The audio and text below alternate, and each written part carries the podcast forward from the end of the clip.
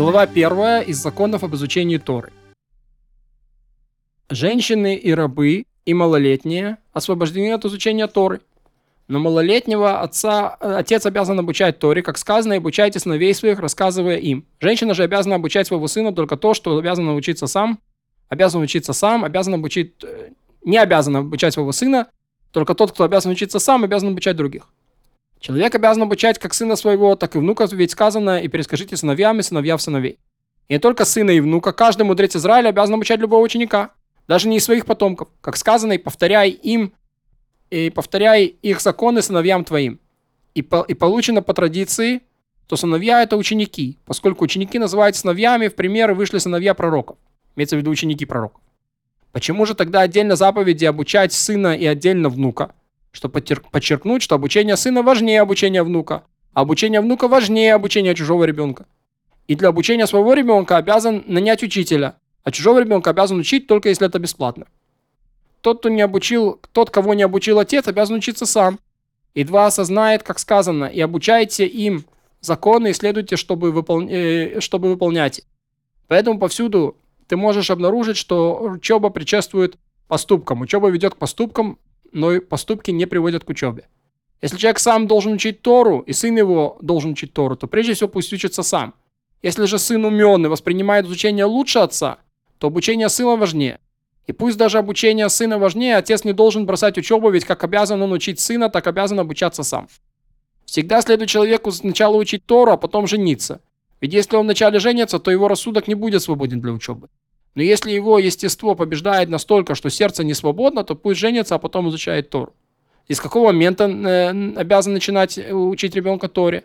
Как только начнет разговаривать, обучает его фразе «Тора заповедовал нам Моисей» и первому предложению от отрывка Шма, Шма Исраэль. Затем потихоньку обучает его отдельным отрывкам, пока не достигнет возраста 6 или 7 лет, в зависимости от состояния здоровья.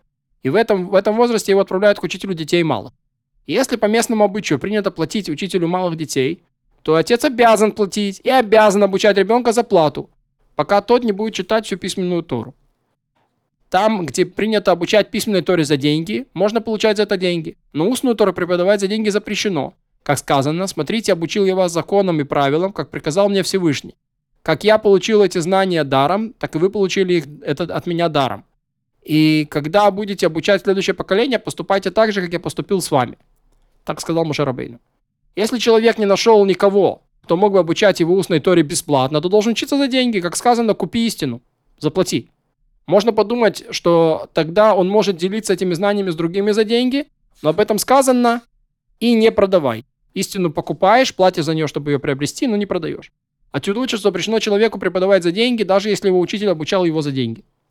Каждый мужчина в еврейском народе обязан учить Тору. Бедняк и богач, здоровый и хворый, юноша и дряхлый старик, даже нищий, ходящий от двери к двери. И даже глава многодетной семьи обязан установить себе время для изучения Торы днем и ночью, как сказано, и обсуждайте это днем и ночью. Среди величайших мудрецов Израиля были лесорубы, и водоносы, и слепцы. И все же они занимались Торой днем и ночью. И они были звеньями цепочки устной традиции, восходящей к Моше, учителю нашему. До каких пор обязан человек учить Тору? До дня своей смерти, как сказано, чтобы не отошли дни, они, чтобы не отошли они, то есть слова Тора от сердца твоего все дни жизни твоей. И когда человек не учит, он забывает. Время, предназначенное на изучение Торы, нужно разделить на три части. Часть на изучение письменной Торы, треть э, на изучение устной Торы, треть на разбор теоретических построений, методами логического анализа или аналогии или рассуждений по правилам изучения Торы. Пока не поймет, как применяются эти правила в общих чертах, как были сделаны выводы о запрещенном разрешенном, и подобных предметах, которые он получил по традиции. Все это называется Талмуд. Каким образом? Если человек вот ремесленник, то он должен отвести на, на занятия свои ремесла 3 часа, а на изучение Торы 9. Из них 3 часа читать письменную Тору, 3 часа изучать устную, 3 размышлять и изучать теоретические построения. Слова традиции нужно относить к письменной Торе. Объяснение этих вещей к устной Торе.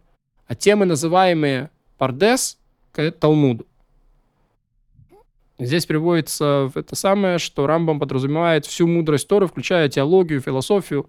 Это называется фундаментальные законы Торы, это все в его глазах Талмуд.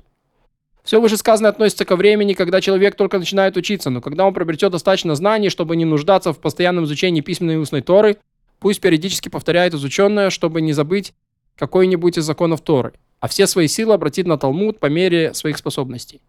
Если Тору учит женщина, то она приобретает заслугу, но не так, как мужчина, поскольку для нее это не обязанность. А каждый, кто делает нечто, что он делать не обязан, не может сравниться в заслуге с тем, кто, кто выполняет обязанность. И хотя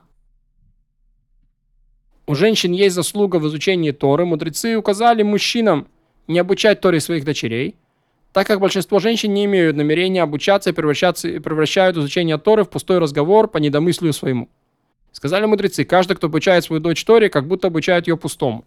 Это сказано об устной Торе. Если же речь идет о письменной Торе, не делают этого, но если обучил, то не считается, будто обучил пустому.